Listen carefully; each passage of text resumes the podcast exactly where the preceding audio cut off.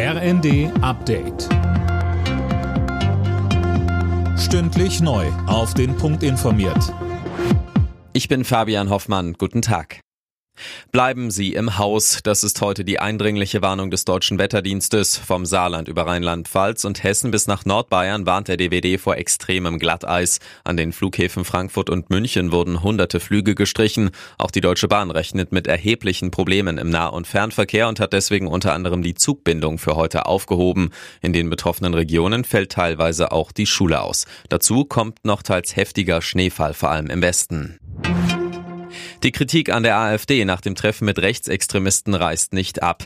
Wirtschaftsminister Habeck von den Grünen sagte jetzt dem Stern, die AfD will aus Deutschland einen Staat wie Russland machen. Einzelheiten von Tim Britztrup. Es gehe den Rechtsautokraten um einen Angriff auf das Wesen der Republik, sagt Habeck und schließt auch ein AfD-Verbot nicht aus. Sollte sicher nachgewiesen sein, dass eine Partei das Land in einen faschistischen Staat verwandeln will, gehört sie verboten, egal wie stark sie ist, findet der Grünpolitiker. Gestern hatten erneut Zehntausende Menschen gegen die AfD demonstriert. Alleine in Köln beteiligten sich rund 30.000 an einer Demo gegen rechts.